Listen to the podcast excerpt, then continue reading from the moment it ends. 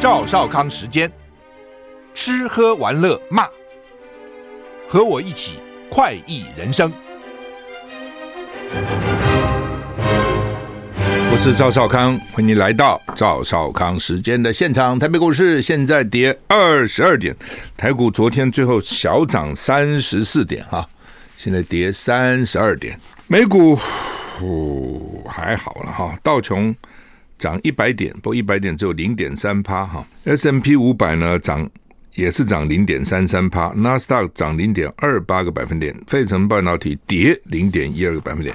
欧洲三大股市也都小跌，跌一点点。台股现在跌二十七点哈。你封面要来了啊，要下雨了啊，怎么回事呢？今天四月十八号。各地多云到晴，只有花东地区及恒春半岛有局部短暂雨啊。花东地区有局局部较大雨势发生的几率。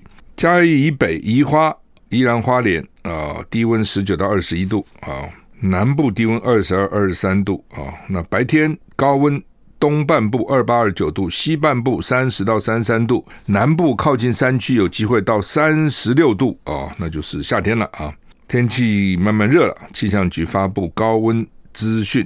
今天中午前后，台南市、高雄市靠近山区或河谷，就是橙色灯号，热了啊！有连续出现三十六度高温的几率。靠近山或是河谷啊，当然那个热比较不容易排出去，然后被挡住哈，请加强注意哈。屏东县附近山区或河谷是黄色灯号，温度也可以能达三十六度哈。礼拜四会是这个礼拜降雨最显著的天气啊，最显著的一天哈。礼拜四啊，且礼拜二哈，后天下雨会比较显著。礼拜五封面就逐渐南移了哈，所以就还好了哈。嗯，降雨影响就比较少了哈。礼拜六台湾转为东北风，天气阴，迎封面的北部及东半部、中南部山区还是有些短暂雨，不过整体而言降雨大幅减缓啊。提醒大家，接下来这段时间台湾天气比较不稳定，所以可能是会下雨了啊，就要注意。然后你看讲，礼拜四会下雨嘛，而且是比较厉害的哈。那明天开始就有转变了啊，礼拜四下雨就比较大了哈。然后礼拜六哦，礼拜六水汽还是多啊，嗯，尤其是北部东半部哦等等哈，所以你就看这好两天。不稳定两天，大概这样啊。台股现在跌三十七点哈。Bloomberg 引述美台商会会长韩如博及知情人士报道，台湾将向美国采购四百枚陆基鱼叉反舰飞弹，以防范中共可能入侵。啊，Bloomberg 就是彭博新闻网首页以台湾将购买四百枚美国反舰飞弹，以击退中国为标题做报道哈，说台湾要采购陆基型鱼叉飞弹。那这个是美国二零二零年、二零二零年三年以前国会批准的法案啊。之前台湾已经采购过波音公司制造的舰载型鱼叉反舰飞弹。嗯，台美台商会会长叫韩如博啊，他说呢，美国海军航空系统司令部代表台湾跟波音公司签下合约，什么美国代表台湾呢？首度啊买这个陆基型的鱼叉飞弹，其他三个知情人士证实合约是为了台湾准备的。美国国国防部发言人不愿意证实台湾是接收方，他只表示要持续跟业界合作，提供台湾的装备啊。这个月初，五角大厦国防部曾经宣布跟波音公司签订十七亿美元的合约，当时没有提到台湾是采购方。那特别是美中现在局势紧张哦，所以呢，达成这个合约引起大家的注意了哈。就是说，美国国防去买，还没讲说是因为台湾买的。是国防部去订的约，是代表台湾去订约啊！哎，大陆又来警告了哈！今天上午在黄海有重大军事活动，他他他这个三天两天就给你这样搞，也是很头痛的哈！中国大陆青岛海事局发出航行警告，今天十八号早上九点到中午十二点，将在黄海进行重大军事活动。现在已经开始一个多呃，开始十一分钟了哈！中国青岛海事局十七日晚上贴出航行警告。表示黄海从四月十八号九点到十二点，在相关六点连线范围内进行重大军事活动，禁止船只驶入。哦，没有说它到底相关的重大所谓的重大军事活动是什么东西，没讲啊。黄海是太平洋西部的边缘海，位在中国大陆跟朝鲜半岛之间，呃，跟韩国之间哈。另一方面，中针对中共解放军山东舰第一次太平洋航训，日本防卫省指出，山东舰十到十六号舰载战机起降大概一百四十次，直升机起降大概七十次，合起来两百一十次。日本航空自卫队战机曾经紧急起飞阴影，它不起飞也不行，不能假装看不到。起飞呢，这个看多频繁哈，这太频繁也受不了。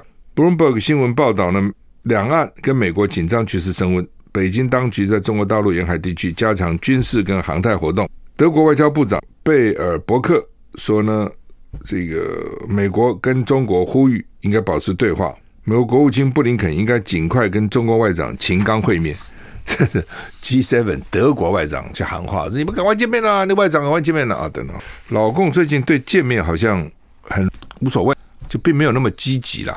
好像反而是美国比较积极，有叶伦啊什么一直讲，赶快，赶快要去见面啊，拜访啊。但老美呃老共呢，好像就就好像无可无不可啊，他也没有说不要啊，但也没说要，那就防不成。连美国总统拜登想要跟习近平通个电话都很难通哦，好像也不知道通什么，所以呢就一直摆下来。本来通过电话不管了，就算是没有讲什么重要的事情，沟通一下哦，问个好。也是也是一种姿态了啊，但是显然老公不要哦，老公他觉得说你只是拉着我做宣传而已，你打压我一点都没松手啊，哦，在各方面打压我，然后呢还要一副表示跟我关系不错，那我干嘛哦？然后呢问题也解决不了，你们只是利用这个机会每次在重申哦，不要惊动台湾啊，这个两岸很重要等等，那到底谁在改变台湾啊？按照关中他们那个民主文教基金会举办的座谈。观众是说，改变两岸局势、改变台海的是美国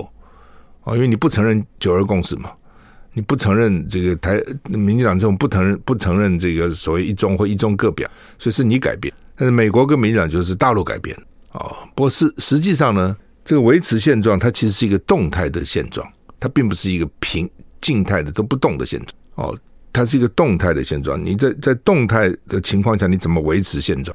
让两边哦都不要躁进，不要冒进哈，这个是需要点智慧的哈。美军证实他打死了 IS 领导人哈，现在还有 IS 啊。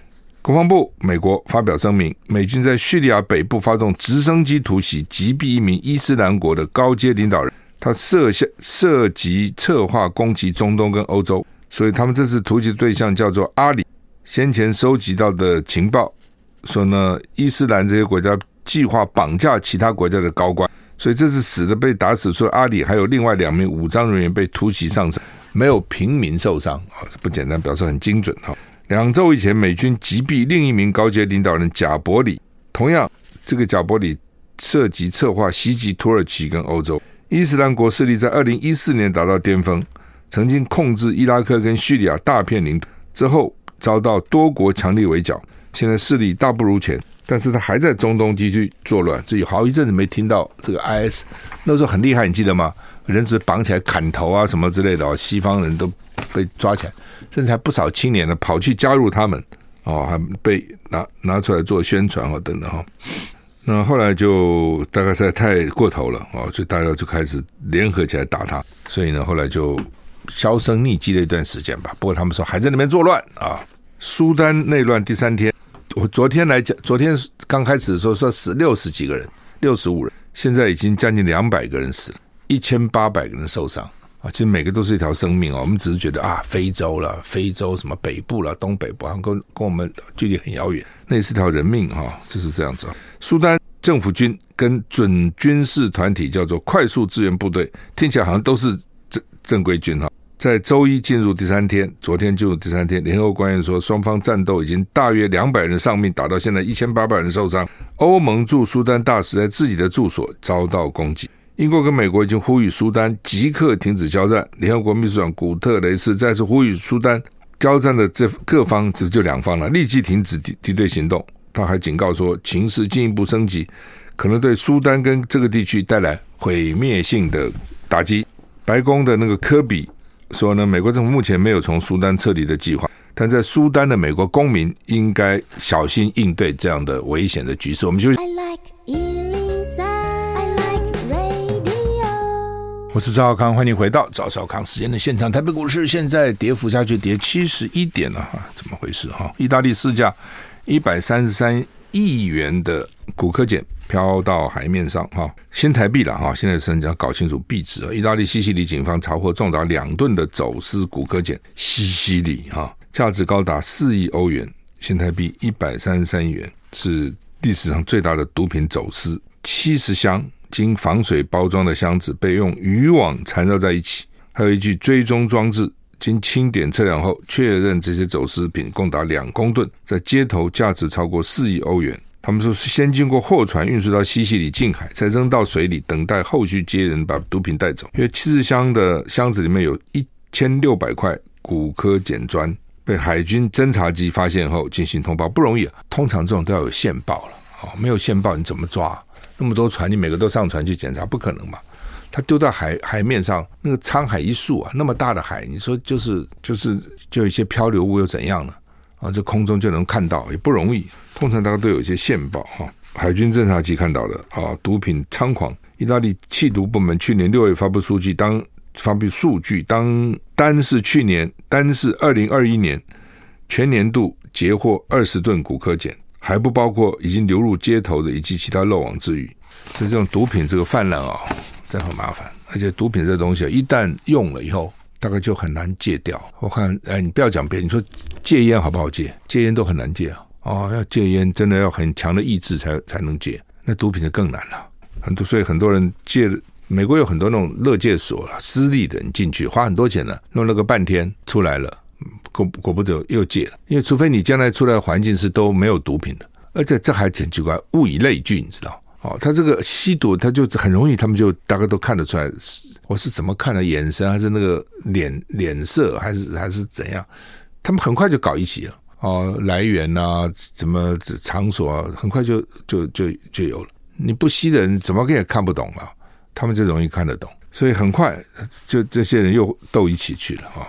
就很麻烦。马斯克参战参什么战？宣布推出人工智慧 Truth GPT，他要跟那个 Chat GPT，Chat 是聊天的，C H A T，Chat GPT。马斯克礼拜一播出福斯新闻台的访问，他说将开发一个称之为 Truth 真实的真理的 GPT，或者说是一个在最大程度上试图理解宇宙本质的寻求真相的人工智慧。根据一份州备案文件，到州。哦，州里面去备案。马斯克上个月在内华达州，这是应该内华达州了，成立一间名为 XAI 的人工智慧公司。该公司将马斯克列为唯一董事，就全部他一个人投资的啦，一人董事。马斯克跟其他人在二零一五年共同创办 OpenAI。但于二零一八年从公司董事会卸任。二零一九年，他在推特上表示，他离开 OpenAI 因因为他必须要专注在 Tesla 跟太空探索 SpaceX。SpaceX 最近他们要发射一个火箭，好像停了哈，所以一个阀出现问题了，有一个阀哦。本来他事先就打预防针了，他说：“哎，这玩意儿不一定成功，一半成功，一半不成功，因为这个它叫做星舰啊，星舰。”就这 SpaceX 公司，它本来在昨天美东时间上午九点，昨天晚上台湾当晚九点，昨天晚上九点，它在德州试射哦。后来马斯克宣布暂不发射，因为呢有一个压力阀卡住了，所以可能落在十九、二十号哦，明后天啊。火箭发射时会消耗推进剂，这个时候要加压，要维持燃料槽里面的压力。那现在好像压力阀卡住，所以呢，气体就不能够送到燃料槽，加压就加不了啊。就是你它它这个火箭发发射上去啊，通常火箭不会单独发射了啊，通常火箭是要载一个卫星上去才有意思嘛。哦，火火箭载卫星，卫星送到轨道就绕着地球转，然后火箭就坠落了。有时候火箭一节还不够，一节、两节、三节。那因为你。燃料呢，就赶快把火箭丢了，否则很重啊！哦，你很重就更费燃料。那那个计算，他们会计算那些力学要多少速度进到什么样的轨道。嗯，说这个星舰哈是史上最强大的火箭，所以呢，如果可以成功，将来也许可以移民，人类可以移民火星。人是很奇怪，你就好好在地球上过活吧。那么养一下就想移民到月球，一下又一想移民到火星哈，你把地球搞这么污污糟糟的，你 对不对？你好好把地球经营好就好了，还去搞别的星球哈？真的是哦，我觉得人类有时候实在是想太多啊。那些环境不适合人的生活嘛。假如适合的话，那边应该自己要产生某种生物才对，自己就演化。没有啊啊，或是至少我们不知道了哈。那果然呢，它这个这次这个星舰系统是两个构成部分。第一个第一节啊超重，第二节是能容纳乘客跟货物的子弹型太空船，叫做星舰。果然嘛，它是第二节是太空船啊，这个高度一百二十公尺，所以非常非常的长哈。呃，就是反正啊，这个推力也很大了。好，我们休息一下再回来。我是赵少康，欢迎回到赵少康时间的现场。台北股市现在跌六十点哈，所以刚刚讲马斯克他很厉害啊，这个人哈，年轻人都很喜欢他，现在很有钱哈。那他这个现在要搞一个人工智慧叫 Truth GPT 啊，原来叫做 Chat GPT 啊，要搞个 Truth，那将来会怎么样啊？会不会比这个 Chat GPT 发展还快速哈？值得瞩目了啊！他搞几个东西啊，一个就是搞这个新链、新建，一个搞他的电动车，现在在搞这个 Truth GPT 啊。好，那么《中国时报》头版头登的是侯友谊，礼拜三就是明天要出访新加坡，带领新北局处首长进行四天三夜访问交流，主要是要谈青年海外就业、人才培育啊等等等等啊。他是第二次去到新加坡访问了啊。嗯，赖清德说想要到访美国访问啊，好像。美国好像是必去的啊，呃，新加坡哦，我们常去新加坡，想要学，我们都学不来啊。新加坡最主要就是它的住宅政策了哦，因为大家很头痛，说为什么台湾的房子这么贵啊，年轻人都买不起的呢？那我就到新加坡考察啊，考察个半天也学不来，嘿嘿，为什么学不来？因为基本制度不一样。你要知道，新加坡原来是英英国去，本来跟马来西亚在一起的啦，马来亚是英国去殖民。英国殖民新加坡，英国也殖民香港，特色就是土地都收归英国政府所有。所以注意一点，不一样的是，英国的香新加坡的土地都是英国政府的。这个东西哈，如果不是一一经过一种像革命式的这种这种政治的变动哈，你是不可能把土地拿回来的。第一个，地主都有钱嘛，有土是有财，你要动地主的土地那么容易？地主跟你拼命啊，而且地主还不是光跟你拼命啊。他有影响力啊，对不对？而且很可能你这个执政掌权的也是地主啊，哦。但是呢，像这种殖民就不一样了，等于他就你整个都给他了嘛，他等于是从天外跑来一个老板管你的，我说什么就什么，你反对什么鬼啊？反对就抓去关，抓去打，抓去去杀了，你还敢反对吗？杀三个你就不敢反对了，不是这样子吗？另外就像共产党这样，对不对？像大陆原来国民党在的时候，土地都是私有的嘛，共产党来了以后。他其实，在抗日的时候，在大后方，他搞游击战就是这样搞的。这个村子三个地主，通通把他吊起来，让大家斗争他们。那其他农民，然后把土地分给农民。那农民高不高兴？你说农民高不高兴嘛？你如果是农民，你高不高兴？本来是我帮人家耕种的，这些土地是我的了，当然高兴嘛。共产呐，所以呢，等到老共政权拿到了，地主吓死了，对不对？哦，所以那个时候跟着国民政府到台湾来的，除了军公教了，那个是。跟着单位来，有很多就是上海那些有钱人啊，做生意的，会做生意的，所以台湾后来为什么经济能够起来？这些人贡献其实蛮大的啊，因为他们懂得怎么做生意，那是也 那是要一点天分，要点基因，还有一点训练啊，不是随便人都能做生意。那怕死啦，怕共产党斗争他们了，共产党到了这样斗争，所以土地就变他的了。那你你台台，比如说你台湾完全不同啊，土地不是你政府的，所以香港土地也是政府的。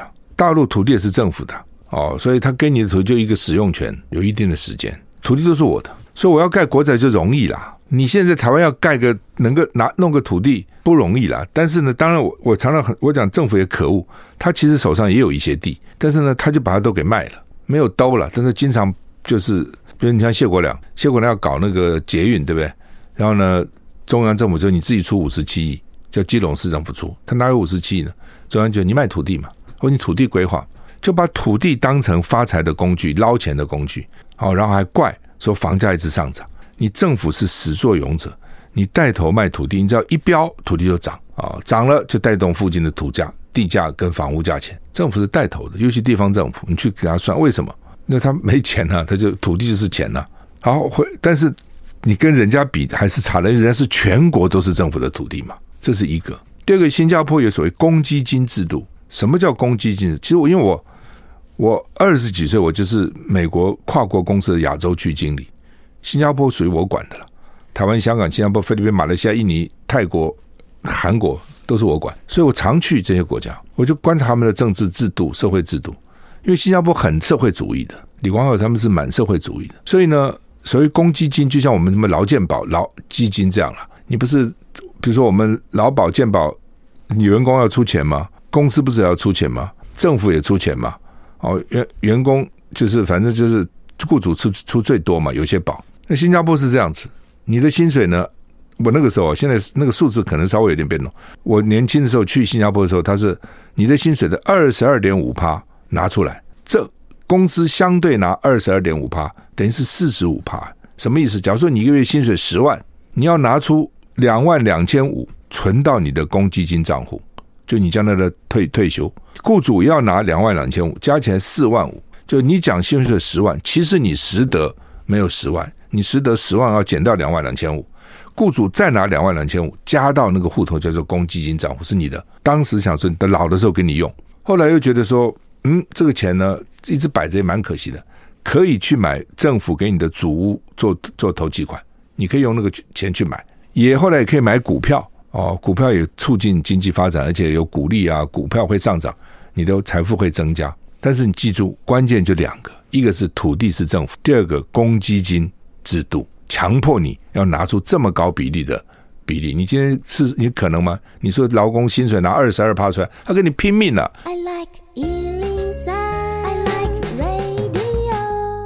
我是赵少康，欢迎回到赵少康时间的现场。台北股市跌四十三点哈。侯友礼拜三到新加坡哈，那我刚讲新加坡的特色哈，我算是哎，你说好还是不好很难讲哈。年轻的时候因为工作关系，所以这些国家就常常跑了哈，一年大概有四五个月甚至六个月都在不同的国家里面，所以对这些国家的政治制度、社会制度，我算是蛮了解的啊。因为跟当地人谈啊，工作在一起嘛，要跟他们一起工作的呢，所以大概知道每个政府的。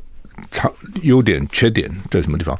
那新加坡的这个长处就是政府很清廉嘛，然后好治理嘛，这就比台北大一点二五倍啊，一个花园城市当然好治理嘛啊，国家越小越好治理，越大越难治理嘛。你说印度好不好治理？你中国大陆好不好治理？当然不好治理，那么大哈，小当然好治理了哈。但是呢，小。一定好治理吗？也不一定，也有很多国家很小，治理一塌糊涂啊。那另外政府清廉，另外就是官员的水准很高。那官员水准高，为什么？就是待遇给的很高，待遇多高？待遇到你没办法想象的高。这样讲好了，大概是我们的部长哈，大概一个月十八九万吧，台币。香港，香港的跟我们一样阶层的这些，香港比我们小得多，对不对？他的。他了不起，像台北是一个局处长，但他来讲就是，哦，就是中央部会了，拿薪水跟我们一样，港币那比你多四五倍了嘛。新加坡跟你也差不多，新加坡币，哦，新加坡币那就比你多十几倍了，就是这样子啊，那他的部会首长的待遇是新加坡的最待遇最好的公司哦，这种大公司的 CEO 的钱的八折。比如说前几二十个、三十个公司平均 CEO 赚多少钱，打个八折，就政府首长的钱很高的哦，有没有道理？我认为是有道理的。但是台湾就很难嘛，你知道官员给那么多钱，一定仇富，一定大家把你骂死了，对不对？但是那这样我才能吸引到最好的人啊！我们都说你这个人很好，没错，但是呢，你最好为国牺牲，生活差一点没关系，为国牺牲。他为什么要为国牺牲呢？牺牲可以了啊，牺牲短时间可以，比如说我牺牲个半年、一年、两年可以，比如我就服兵役，这一年就算是贡献国家，这可以。你不能叫我们一辈子都没牺牲啊！哦，我明明有能力，我可以这个，比如说做做生意，我赚很多钱，你们把我搞来做官，人民行动党是到处去找人哦，觉得不错的话会找来，就是鼓励你，哎，你这个企业做得不错，年轻有为，鼓励你来选举。加入人民行动党哦，我弄了个半天，我还待遇少那么多，责任加重那么多，那我干嘛？你这个不可能要求每个人都是这样子的哦。圣经上说做工得工价，你做什么工作得什么待遇，这是应该的。我们常常就说你活该，你就应该做做死做死。那所以你弄不到好人嘛，弄不到优，你吸引不到最优秀的人，最优秀的人是不来。就你自己想，比如说一个部会，你说国防部一年五千多亿的预算呢，教育部两千多亿的预算呢，那是几千亿诶。那个部长拿那么一点点钱，管那么多的钱跟人，你觉得这个平衡吗？所以新加坡就说没关系，我用部长我就给你这么多钱，给你这么做待遇，而且反贪污局也很厉害，你这个不能给我贪污，不能给我任何徇私。哦，所以这点你台湾做得到吗？你也做不到，你真的做不到。侯友看半天也只有叹气的份啊，他能怎样？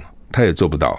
另外就是说，他也很特殊的政治 政治环境，他那个选罢法哦，什么集选区制度、个别选区制度，反正他的在野党并不是没有力量的。有一次选举，在野党拿了百分之四十的选票，把人民行动党吓死了。通常没那么多，但是在野党也有个二三十趴也有吧。结果在国会呢，席次呢常常是一席零席，一个零个，就他们的选举制度就这样，赢者全拿，通通不给你在野党的机会，所以被人家讲新加坡新加坡也被批评说不不民主或不够民主。但是因此他他政府是蛮有效率哦。我曾经问过他们，他们那时候我在环保署，他那个新加坡代表曾经去看我，我说你们新加坡怎么能搞那么干净呢？环境治理那么好？哎，他说我们开始也没有这样啊，哦，开始并没有这样，一直到人民行动党完全取得政权，而且呢大大的赢在野党，他我们才敢重罚，才敢拆除那些违建，才敢拆除新加坡和旁边的这些污染的这些设施，否则的话，如果我们执执政党在党席次差不多，票差不多，不敢动的。你一动票就没有了，一直我们强势领先，我们用住宅政策、用治安、用清廉，然后吸引选民，然后我们这这个席次强势领先，我们才敢大刀阔斧去去行动。那你如果不是这样的话，你政府什么都不敢动的，这个也不敢做，那个也不敢做哦，因为你做什么的可能都为了你的选票都不敢做，这点台湾也做不到哦。我觉得新加坡慢慢也做不到了哦。比如说他以前李光耀强势叫移民啊，开放很多移民进去啊。哦，他觉得新加坡没有移民不行啊！我记得李光耀还讲演讲过，说我们没有移民，我们怎么办呢？我们人不够啊！哦，再加上也不生啊，一样啊，所以只好靠大量的移民进去。新加坡人就反弹呐、啊！你那么多移民呢，我们工作被抢啊，对不对？我们待遇拉不起来啊！哦，所以上次选举为什么只拿百分之四十？这不那个执政党只拿百分之六十，再能拿到百分之四十，人民也是不满，他立刻改变他的政策，他也会受到影响。怎么会不受影响？当然是会的。哦，所以他有他很多的，这新加坡算是小小国，但在全世界是有大名的。你没有办法说治新加坡治理不好，你可以说他不够民主，你可以说他这样那样选举制度啊，但是呢，你不得不承认他这个国家治理得很好。尤其最近哦，俄乌战争啊，美国那个银行一个个快倒了，钱通通往新加坡去涌进，哦，一堆钱。以前移民呢还蛮松的，现在移民越来越严，越来越严啊，因为大家都想去了。现在就变成这样子哈，好，我们休息了再回来。我是赵少康，欢迎回到赵少康时间的现场。台北股市现在跌三十二点哈。好，那么联合报头版头登的叫做台北市二十五到二十九岁失业率是全台是居冠啊，就是在台北市最高，在全台湾也是最高的。哦，奇怪嘞啊，不是都要喝康被逮棒啊？要他你看那个很多那个歌对不对？我们要到台北去了啊！台北有无限的希望啊，等等。但是失业率很高，尤其二十五到二十九岁啊，失业率七点五趴。台北是七点五趴，台南是七趴，高雄是六点三趴，桃园是六，新北是五点六，台中是五点三啊。年轻人失业率高了，那二十五到二十九岁是最高的哈。那台北市劳动局啊，局长叫做高宝华啊。他说呢，这个政府过度高高教投资，导致年轻人书读很多，但薪水很低，加薪机会少，加上疫情，年轻人很挫挫折，每个工作都待不久啊。而且呢，现在是觉得有些工作像非典型的工作，像外送啊、Uber 啊等等哈，也不错啊。因为呢，听说他们 Uber 开这个送 Uber 啊，如果很认真，一个月可以赚六七万，很认真呐、大家一直送一直送这样。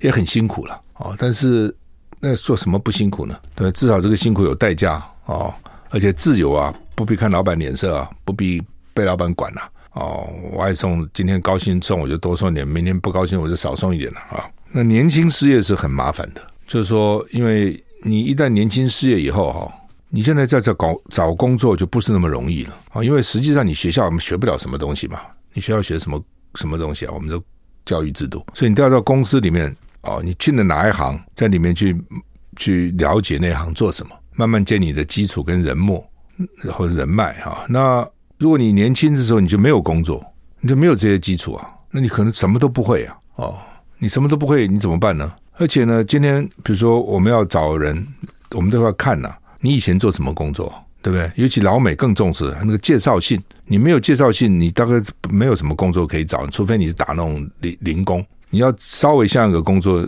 前面的人要介绍你，觉得你不错哦，所以你如果把人家都得罪了，那人家不不给你写信，你也很麻烦。这是第一个。第二个，就算你没有不需要介绍信，人家一看说，那那你之前做什么工作呢？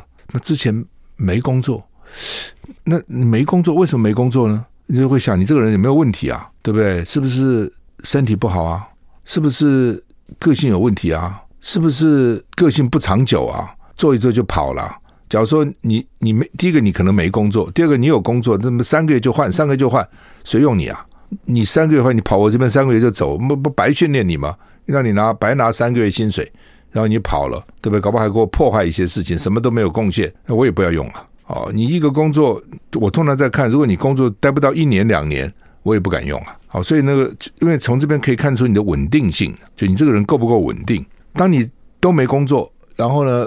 而且好几年，你以后要找工作就非常困难，所以这是为什么年轻失业率是很多人说啊，中年以后失业蛮可怜的事。但是如果你中年失业，你还有技术，你还懂，你还知道怎么做，还是有机会的。因为很多时候他是需要的，公司需要，如果刚好需要到你。那假如说你什么都没有，对不对？你怎么怎么用你呢？所以不要小看这个青年失业，年轻失业是非常严重的事情哦。他不可能一辈子靠他父母养啊，所以这个要。非常注意，就是年轻如果不找不到工作，怎么样有这个技术训练，让他学一技之长。以前哦，没不是每个人都大学毕业，不是那么多研究所毕业，小学毕业去做学徒了。小学读六年，做学徒三年，大概就成一个小师傅了，对不对？然后再加个三年，你自己想想看，小学毕业等到三年，再加三年。等到一个人高中毕业的时候，他那个十八岁，你去念大学，那时候大学考上的很少了，大概只有好像百分之二十三十能够念大学啊。我记得那时候大学收的不多，那其他人高中啊、高职啊，特别是去做学徒的，我有同学去做学徒，他到了高，我们考大学的时候他已经不错了，他也是个小师傅了哦，有他的专业了哦。那你现在都没有这些了。好，你现在说那个高职高，我问你们高职学的跟那个做那个学徒出来的，谁学的比较多？我保证学徒学的比较多。你自己想，那高职混过来混过去，他学什么呢？啊，努力的也许学一些，不努力的这么随便混混混就学校就过去了嘛。给你当学徒，那个师傅盯着你，师兄盯着你，你偷懒，你怎么偷懒了？所以德国，你到德国去看，他们就非常重视这种实习制度，非常重视。那因为实习是非常重要的，很多技术的东西哦。那还是跟那个师傅教学生是把手教的，台湾这个都越来越少了，所以整个将来以后就很麻烦，就是说你的你得到的服务也越来越差。比如说啊，我水家里什么电视坏了，什么马桶坏了，什么水管坏了，你找来的人根本乱修一通，为什么？他他程度不够嘛，他经验也不够，好，就是你整个的社会这个懂技术人越来越少了，就是变成这样，哦，所以这个技术的。培育哦，技术的加强非常重要。因为我们甚至我们在研究所，我们做实验，那个实验室的管线的这个这个搭配啊，什么都是技工啊，都是 technician 在做，也得靠他们啊。好，那么叶伦说，替代货币恐怕危及美元的地位哦。美元现在还是很强啦，哦，美元现在还是强哦，就是说。大概百分之八十五还是美元呢，啊，但是呢，人民币慢慢慢慢也也也现在也到了大概这个也到了百分之四四五六了，慢慢也起来了。你不要小看这个哦，将来如果说大家都不用或是都不喜欢用美元，那美元就很麻烦啊。那为什么不用美元呢？因为你美国拿美元美金武器化。比如说，俄罗斯去打了乌克兰，你可以制裁他，哦，你可以说我今后不买你东西，不买你东西，但人家以前赚的钱，以前没打赚的钱，存在你美国的银行，你说这都不算了，都给你没收了，这你就很阿爸，你知道？那以后谁敢把钱存你这里呢？所以这些国家就不要存你这边了，那另外找本，另外用本国货币交易，或是用人民币啊，哦，或等等啊。那当然，现在美国还算稳了，但是在长期长此以往再搞下去，美国美当不用美金，有些很多国家不用美金结算的时候，你美国的影响力就小很多。美国今天所以强，就我有人还有美金，我可以随时印钞票。嗯，但是呢，耶伦现在就有点担心了，但是他们又不不能不用美金做制裁的工具，好吧？我们时间到了，谢谢你收听，再见。